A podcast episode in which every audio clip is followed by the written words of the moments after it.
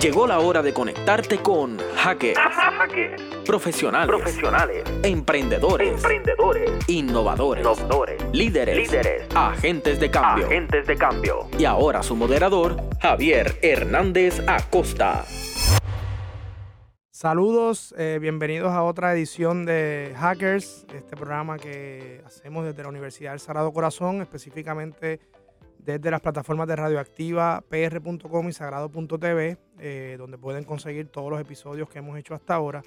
Eh, y en esta ocasión tenemos una, una edición internacional, ya habíamos hecho una eh, con la colega Lady Gidio de Colombia y hoy tenemos a una amiga eh, con quien vamos a tener una estupenda conversación, eh, que es la amiga Francisca París desde Puerto Montt, Chile. Saludos. Hola, hola, Francisca. saludos a todos. Gracias a Javier por esta bella invitación. Qué bueno. eh, conocí a Francisca ya hace como el 2016, coincidimos en, en- en Bogotá eh, como parte del Mixur, que es un mercado de industrias eh, culturales eh, y creativas de la región. Y de ahí pues conocí un poco de los proyectos que, que se están gestando, sobre todo en el sur de Chile, eh, con el tema también de la educación artística y la importancia que tiene eso en la, en la formación integral del ser humano, todo el tema de la gestión cultural eh, así que vamos a hablar un poquito de esos temas. Eh, pero siempre eh, comenzamos hablando un poco de, de la formación, del trasfondo, de, de- de las realidades y del contexto, ¿verdad? En tu caso que, que no eres de Puerto Rico, siempre también nos gusta ver cómo esos elementos de contexto tienen que ver con, con el desarrollo de, los profesionales. ¿Qué nos podrías decir de, ese- de esa formación, también de ese, de ese trasfondo familiar que te lleva a lo, lo que estás haciendo ahora? Eh, ¿Qué me lleva? Yo soy provinciana, como dices tú, del sur y me fui a la capital nacional, que es Santiago de Chile, a estudiar fotografía. Estuve ahí cuatro años y cuando terminé decidí volver a mi región de origen y empezar desde ahí con mi primer taller de emprendimiento en el área de fotografía, ¿cierto? Eh, hay una industria salmonera muy grande, trabajé haciendo procesos productivos en imágenes y plataformas para las páginas web para internacionalizar los mercados de esa industria. Y ese fue como mi primer, mi primer incursión o mi primer gran trabajo, que era autogestionado desde una casona patrimonial muy grande donde estaban otros artistas. Era una, un pseudo coworking hace 14 años atrás en, un, en la capital regional de, de los lagos, ¿cierto? Que es Puerto Montt. Y desde ahí empecé un poco con los talleres y seguí con, a través del Consejo de Cultura y las Artes, me contrataron y empecé a hacer educación artística y talleres de fotografía en establecimientos educacionales que son liceos o escuelas. Y entre medio de esto, obviamente, gestionamos o autogestioné muchas muestras de fotografía, creamos IFOP, que era la Asociación de Fotógrafos Independientes de la región de los lagos, y desde ahí fui metiéndome en la gestión cultural. Al par de años que me titulé de fotografía, a los dos o tres años estaba ya en el diploma de postítulo de gestión cultural de la Universidad de Chile. Y desde ahí ya tuve más herramientas, ya en formulación de proyectos para el área creativa y cultural, y empecé netamente a ayudar un poco en el emprendimiento y a las políticas públicas del sector de fotografía. Y ahí logramos tener fotógrafos regionales en la escena nacional, poder propiciar algunas herramientas que faltaban en mi región y eh, capacitar al sector visual, digamos, desde las artes visuales, fotografías audiovisuales, con profesionales nacionales e internacionales que fueran a nuestra región. Un- Una, pregunta, ¿Mm? el tema eh, de fotografía, y es interesante porque te- tenemos en la universidad un programa, eh, un grado de bachillerato en fotografía. ¿Cómo se da, o sea, qué te lleva a, a seleccionar esta carrera al entrar a la universidad? Bueno, la verdad es que yo tengo un abuelo que fue dibujante gráfico de Marinetti, de una de las primeras empresas publicitarias de Chile hace mucho tiempo. Y mi primera carrera, mi primera matrícula en pregrado fue en publicidad. Y en esa carrera de publicidad estuve dos años hasta que conocí el laboratorio analógico de fotografía y me cambié de carrera. Sea, que tú decidiste que la, la parte creativa Sí. era, era, era lo que quería. Era lo que quería porque en el fondo desde la publicidad lo que me gustó mucho siempre era la parte creativa, pero lo que tenía que ver con mercadeo y todo me hacía, todavía no era lo mío hasta llegar, ¿cierto? Y ahí me cambié a la fotografía y ya estuve en Arcos, que es una de las escuelas, una de las escuelas más potentes que hay en Chile con respecto a la fotografía. ¿Y el, habías tenido trasfondo de, educación artística en tu niñez o juventud? Eh, sí, pero solo a pinceladas, nada, nada muy fuerte. Por el contrario, sí con el deporte.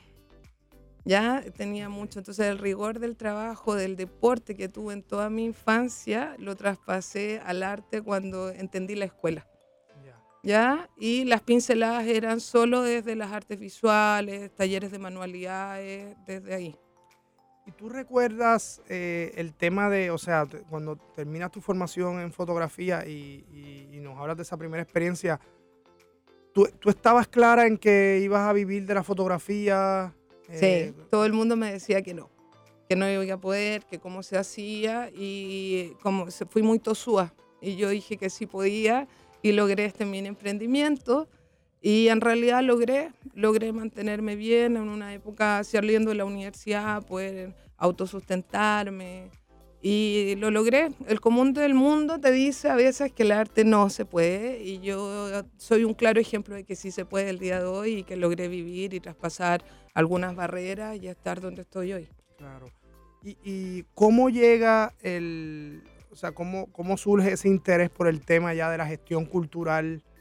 Eh, de ese mismo ejercicio de tú ir moviéndote con tu carrera y de encontrar quizás alguna, alguna brecha. herramientas y las brechas que habían, porque el común de mis amigos fotógrafos, que era el grupo en el que yo me rodeaba, no formulaban proyectos, tenían mucho susto de postular a la subvención de proyectos del Estado porque eh, comúnmente no se los adjudicaban entonces la brecha era nada más que de capacidades de entender un poco herramientas de empresa o cómo generábamos nuevos proyectos, cómo se hacía bien un presupuesto, qué era lo que, queríamos abarcar en realidad. Y lo otro fue eh, bajar estas ideas tan gigantes que de repente tenemos todos en colectivo a algo más chico y que sí fuera asible, que pudiéramos hacerlo en 10 meses, 8 meses, que lográramos primero eso.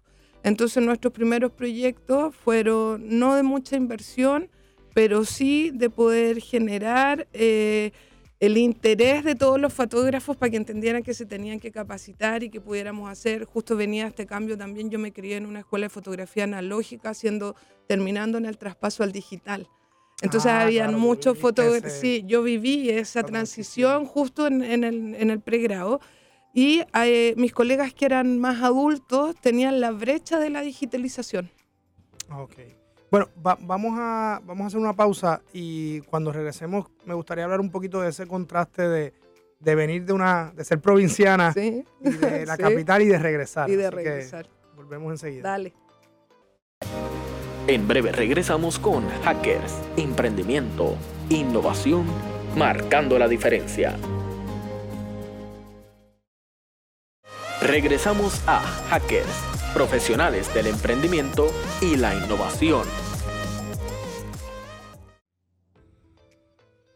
Bueno, regresando, eh, tú mencionas el hecho de haberte ido a Santiago eh, y obviamente habiendo estado en Santiago y Puerto Montt eh, es un contraste ¿verdad? De, estilo de vida y de calidad de vida y de, entorno. bueno, que quizás acá no, entendemos pues, por, una cuestión geográfica. Eh, ¿Cómo se hace ese proceso de, cambio y de decidir regresar? Y, lo traigo porque para nosotros es muy pertinente el tema de la, migración y de salir eh, por las condiciones que sea decidir, y después decidir regresar o no. Mm. Eh, ¿Cómo fue para ti? ¿Fue algo muy normal o...? No, la, verdad es que me lo cuestioné porque cuando llegas de una ciudad pequeña a vivir a una gran capital donde está todo, está rodeado de información, tienes acceso a muchas cosas, cosas que de repente en las regiones no pasa, eh, llegué al límite donde haces la práctica universitaria y tenía la posibilidad de quedarme. Y eh, realmente lo pensé y me fui porque yo soy territorialista, Javier ha estado en mi zona, soy muy sureña, tiene que ver con volcanes, con frío, ¿cierto? Era, es muy diferente todo, todo el entorno y decidí volver por lo mismo porque sentí que yo era capaz de llevar y brindarle acceso a las nuevas, a las nuevas generaciones, a los jóvenes, a mis mismos pares que se habían quedado estudiando en las academias de la zona y eh, lo que provoca que me vuelva de una forma muy natural y empiece a trabajar y también se me da lo interdisciplinario por conocer mi territorio. Entonces ahí, por eso te digo, uno empieza a conocer y a, a adquirir nuevos conocimientos como la gestión y la evaluación de proyectos, algunos amigos ingenieros, el amigo periodista que te ayuda también en lo de comunicaciones y empezamos a generar nuevas plataformas desde estas zonas más aisladas, que es donde vivo yo, y que ahora con los años uno se da cuenta que sí tienen impacto, que sí tienen relevancia, que el volver en realidad lo único que ha hecho es, es ser un aporte. Ser un aporte tanto en lo que tiene que ver con la educación artística, que es lo que estoy, en la gestión cultural, en la innovación social, que ha sido lo último que ha estado muy metida. Y eh, no cambio porque la calidad de vida, como dices tú, o sea, tengo mucho acceso a Santiago, viajo todo el tiempo, pero eh, mi residencia es en el sur de Chile. Y, es importante porque, sobre todo desde el punto de vista de las artes, eh, sabemos que muchos de nuestros países tienen una alta concentración de esa actividad en, la, metrópoli, en las capitales. Y, uno apostar a que uno puede desarrollar esa carrera, aparte que tenemos una responsabilidad también de descentralizar y de, y de fortalecer eso, eso, eso, esa producción cultural a nivel, a nivel local. Eh, ¿Qué, pasa después del, tema de la, gestión cultural? O sea, hazme esa transición de cómo llegas a, Balmaceda. Ya, la transición es así, desde mi taller de autogestión que se llamaba Tragaluz Fotografía, que trabajaba para esta industria de los salmones que te conté, me llega el ofrecimiento del trabajo porque había la única carrera de técnico a nivel superior en fotografía en la ciudad, la abren, llevaba un año y me ofrecen ir a hacer un ramo. Entonces un ramo, de la un ramo, una materia. Una materia. Una materia. Al llegar ahí, eh, terminé siendo la coordinadora de la carrera durante los siguientes dos años, o la jefe de carrera, no sé cómo se llama acá. Y ahí estuve dos años y saqué una de las generaciones de fotografía a nivel regional. Esa escuela lamentablemente ya cerró, pero tuve la oportunidad también de de poder egresar, llevar, logramos hacer también salir desde Puerto Montt, llevarlos a Santiago de Chile a ver cómo eran las galerías, cómo era el tipo de montaje, pudimos abrir un poco. Y ahí tengo una generación de fotógrafos en la cual yo estuve liderando también y acompañándolos en el proceso creativo, para que ellos, hasta muchos de ellos ahora trabajan en el periódico, en algunos medios regionales estaba, estaba en este instituto, que es Valle Central, en esta carrera coordinando, y me llaman de Balmaceda para poder, eh, que si me interesaba hacer la producción artística de Ocupa, que era un programa de educación artística donde uno llevaba talleres de educación artística a algunas escuelas o liceos de mayor vulnerabilidad en mi territorio. Ya, esto era, son aproximadamente 40 talleres durante 10 meses por un año y que si me quería hacer cargo de la producción artística. ¿Y ahí entras a Balmaceda? Ahí entro ¿Cuánto tiempo lleva? Ahora ya como 7, 8 años. Ok. hablemos un poquito de Balmaceda porque eh, yo, he, estado constantemente encantado con, el proyecto por, dos razones. Por la, estructura también de, centros culturales y de espacios en distintas regiones, en este caso de, Chile, eh, desde donde se, se gesta prácticamente todo una mirada 360 a la, a la producción cultural eh, y, abundaremos sobre eso. Y también sobre el tema de, tres cosas, el tema de la educación artística eh, y el tema de los jóvenes, ¿verdad? Y la importancia que tiene esto en su formación.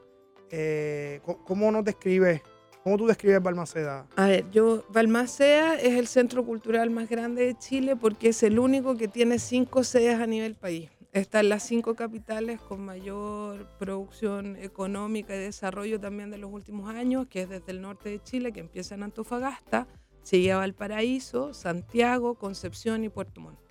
Es el único centro cultural que logró en Chile tener sedes regionales. Por eso también tiene una visión muy amplia del desarrollo país con respecto a los jóvenes.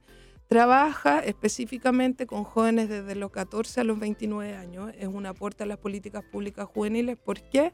Porque brinda real acceso y fomento a los espacios culturales o a la crítica cultural, al arte en sí, a la práctica del arte. O sea, llegan a nivel país, en las cinco sedes, llegan jóvenes que pueden tener un pequeño interés en, alguien, en algo artístico y tienen acceso gratuito a talleres, a festivales, a encuentros, a todo lo que nos rodea y eh, en todas las disciplinas básicas del arte, ¿cierto? Artes escénicas, que es teatro y danza, música, literatura, audiovisual, fotografía, y todo lo que viste. pues, O sea, bueno, somos holísticos en ese Sí. sentido, da una vuelta muy grande y eh, aparte de eso se ha convertido en un apoyo a la educación a nivel nacional. Y, y- y me parece, tengo la impresión de que tiene una, es una iniciativa que tiene una, una estructura, o sea, tiene bien claro lo que quiere, pero a la misma vez tiene una estructura también muy de gerencia de proyectos, o sea, que les permite explorar iniciativas nuevas, cosas nuevas. Sí, esa es, y sabéis que lo más importante para nosotros también en cada una de las regiones es que te permite mantener la identidad. Ya Claro, cada uno claro. busca según las necesidades de su territorio, de su entorno, porque los jóvenes del sur de Chile son diferentes a los A jóvenes claro, del norte, ya los que viven en la metrópolis o en Valparaíso, que como viste es una ciudad, ¿cierto? Son diferentes. Entonces, primero que todo, nos permite a cada uno de los directores gestionar lo que parezca que es más necesario y relevante según tu nivel de gestión. Y aparte de eso, nos permite también eh, poder innovar todo el tiempo en la parrilla de talleres o de formación. Tenemos dos áreas muy fuertes, que es la formación o programación y la extensión. Entonces podemos, lo que pasó en, Los Lagos, cuando tú fuiste, nosotros somos la única sede a nivel nacional que tiene talleres de huerto. Y vamos por la educación sustentable. Ya hemos logrado insertar a nivel educativo en establecimientos también nuestros talleres de huertos de sustentabilidad, de reciclaje, que tienen que ver también con enseñarlos a los jóvenes, ¿cierto? A poder mantener y preservar el entorno que nosotros tenemos, que es muy verde y muy de aguas limpias. Genial. Va- vamos a hacer una pausa y regresamos con el, con el último segmento. En breve regresamos con Hackers, Emprendimiento, Innovación, Marcando la Diferencia. Regresamos a Hackers, profesionales del emprendimiento y la innovación. Bueno, eh, Fran, ahora que mencionas ese tema de sustentabilidad, sé que también eh, de alguna manera eh, Balmaceda y tu trabajo en el, en, el, en el centro ha buscado también incidir en algunas conversaciones, como, como ha sido eh, en mi caso, ¿verdad? Y por la experiencia de la visita, el mismo tema de economía creativa, innovación social. ¿Cómo, cómo han hecho esto? Esto pasa porque en realidad en algún minuto tomamos mucha relevancia, sobre todo a nivel nacional y regional, porque otros ministerios nos empezaron a mirar, no solo el de Cultura, sino que el Ministerio de Desarrollo Social, el de Fomento Productivo, que es Corfo, Ujú. y así algunos más también eh, viendo, eh, digamos, el aporte que tenemos con los jóvenes, cómo nosotros somos agentes de cambio para los jóvenes, mostrándoles otra mirada, la educación artística desde lo básico provoca un aprendizaje o conocimientos integrales, como decía. Entonces todo esto provocó de que nosotros también hackeáramos un poco el sistema y fuéramos buscando otras líneas. Porque siempre para los artistas tenemos una línea y siempre está también el reproche de que es poco, de que siempre hay que estar subvencionando o, o subsidiando, ¿cierto? El subsidio y todo. Y empezamos también a sentarnos y a dar vueltas y a tener conversaciones con otro tipo de ministerio para poder lograr también desde que turismo entiendan que la gran brecha que teníamos a nivel local era de que cultura con turismo no estaba hablando cuando en mi zona llegan más de 300 cruceros en la época de temporada alta Wow. con más de 4.000, 5.000 extranjeros y no lográbamos tener aún eh, diseño en el mercado o algunas ciertas cosas locales y no están. Y eso provoca también, que es lo que cuando tú nos fuiste a visitar, es tener ya la tercera versión de la cumbre de economía colaborativa y economías creativas, ¿cierto? A través también desde la innovación social logramos hay un fondo de prototipaje de innovación social y ahí logramos tener el estudio de grabación, el primer estudio de grabación público-privado que se da en mi región. Háblanos un poquito de ese, de ese proyecto, que es una iniciativa. Ya, la Escuela Colaborativa de Producción Musical Sur, SPM Sur, fue uno de los primeros fondos donde los artistas o donde un centro cultural como Balmaceda se adjudica un fondo para poder prototipar el tipo de formación que necesitan los músicos locales para romper la brecha de que un artista regional tenga que viajar a la capital para poder hacer carrera. ¿Ya? Entonces, ¿qué? Logramos prototipar una formación de 10 meses donde tuvimos 10 músicos muy bacanos a nivel nacional que fueron a nuestra región. Tuvimos aproximadamente 20 proyectos, de los cuales finalizaron 12. Y estos chicos lograron tener desde producción musical puesta en escena y aparte de eso nuestro centro cultural se quedó con un estudio de primer nivel para poder seguir generando el emprendimiento en el sector musical de que no tuvieran que viajar a la capital regional para poder tener acceso y todo. Entonces hemos logrado romper un par de brechas desde el sector de la música, a la vez también desde las artes escénicas hemos propiciado la creación local, obras con temática de identidad local que ahora ya están girando y que hemos logrado también que nuestros artistas jóvenes regionales giren en las otras sedes de nuestro Balmaceda Nacional. O sea, también podemos decir que Balmaceda a nivel nacional es muy importante porque logra tener un corredor programático. un circuito natural. Un circuito natural que se da, se, da, se da todos los años a través de las artes visuales. Tenemos uno de los concursos de artes visuales jóvenes nacionales más grandes del país, en el cual participan alrededor de 400 jóvenes, de esos son seleccionados solo 20, exponen en el MAC a nivel nacional hemos logrado todo esto.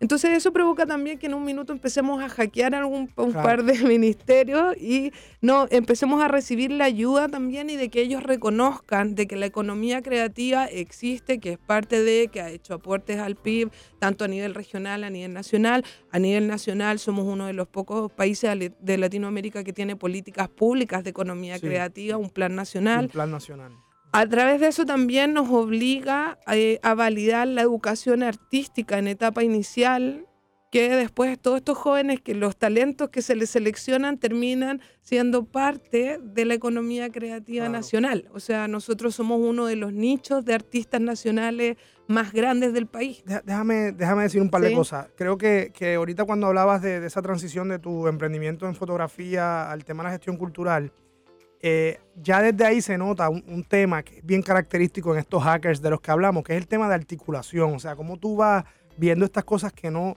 que no cuajan o que no, o que no están bien conectadas y uno va haciendo esas conexiones. Y eh, hasta en el mismo caso de política pública, porque lo, vi, a veces es bien difícil poner a hablar a estos, a estos entes de gobierno.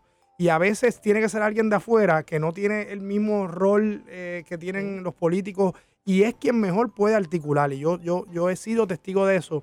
Y yo creo que eso es otra, otra característica que quería destacar del tema de los hackers. Ahora, con este tema de educación, eh, me parece bien importante porque un proyecto, normalmente todavía en las políticas para la economía creativa, se, distancia un poco del tema de la educación artística. Y al final, si lo quieres ver como el único rol que tiene el arte en la, en la, vida, en la vida misma, pero si tú lo ves desde, el punto de vista económico, eh, un proyecto como Almaceda es una incubadora de talento para la economía creativa. O sea, ¿qué, mejor inversión que hacerla en educación artística que al final te va a proveer lo que tú necesitas, que es talento. y, nosotros lo hemos reflejado día a día en cada una de nuestras cinco sedes, donde tenemos a todo el talento nacional. Estamos siendo, muchos alumnos de universidad y de academia complementan su educación en Balmaceda. Si yo te fuera a preguntar qué es lo más bonito de, trabajar un proyecto como ese. Lo más bonito es ver a los jóvenes felices, a ver, a ver a chicos que de repente no se encuentran en otros lados y cuando llegan y tienen, tienen la posibilidad de experimentar con el arte, eh, los ves cambiar, los ves crecer He visto jóvenes que llegan a los 14 años a nuestra sede y a los 18 se están yendo a estudiar ya fuera de Chile, eligiendo carreras artísticas, volviendo como talentazo. Y yo creo que lo mejor es que uno incluye. O sea, son espacios súper incluyentes, son espacios, espacios donde uno brinda espacio a los jóvenes que de repente no los encuentran. Entonces yo creo que, lo, y sabéis que lo otro, lo más lindo es ver cómo hemos, podido potenciar a nuestros pares, la capacidad de empleabilidad que tiene Balmaceda a nivel nacional para los artistas no la iguala a ninguno de los otros centros culturales. Hemos logrado capacitar a nuestros artistas para que puedan comprender también diferentes metodologías de enseñanza, desde la educación artística y desde la ciencia, el arte y la tecnología, que son formas distintas de poder ir viendo. Entonces, poder tener eso, poder fomentar, dar acceso, participación a estos jóvenes y también a nuestros pares que son los artistas es lo que a mí más me complementa, me llena el corazón, que la verdad. Estupendo. Bueno, no, no, tenemos más que decir eh, después de eso y creo que es una experiencia muy bonita que tenemos que seguir desarrollando y replicando eh, para al final, ¿verdad? formar esos, esos ciudadanos eh, integrales que son los que van a, cambiar el planeta eh, día a día. si alguien tiene más dudas, pues en internet a través de www.baj, Balmaceda Arte Joven, bealtaj.cl, puede encontrar la información de las 5C y va a poder también ver y pueden observar y ahí está toda la información de nuestro centro cultural a nivel nacional. Y de todos los lindos, los lindos proyectos que realizan. Gracias, Fran. Gracias, Javier. Nos vemos en la próxima. Gracias por habernos acompañado en Hackers. La próxima semana los esperamos en un espacio en donde seguiremos en contacto con los profesionales que dejan su huella a través del emprendimiento y la innovación.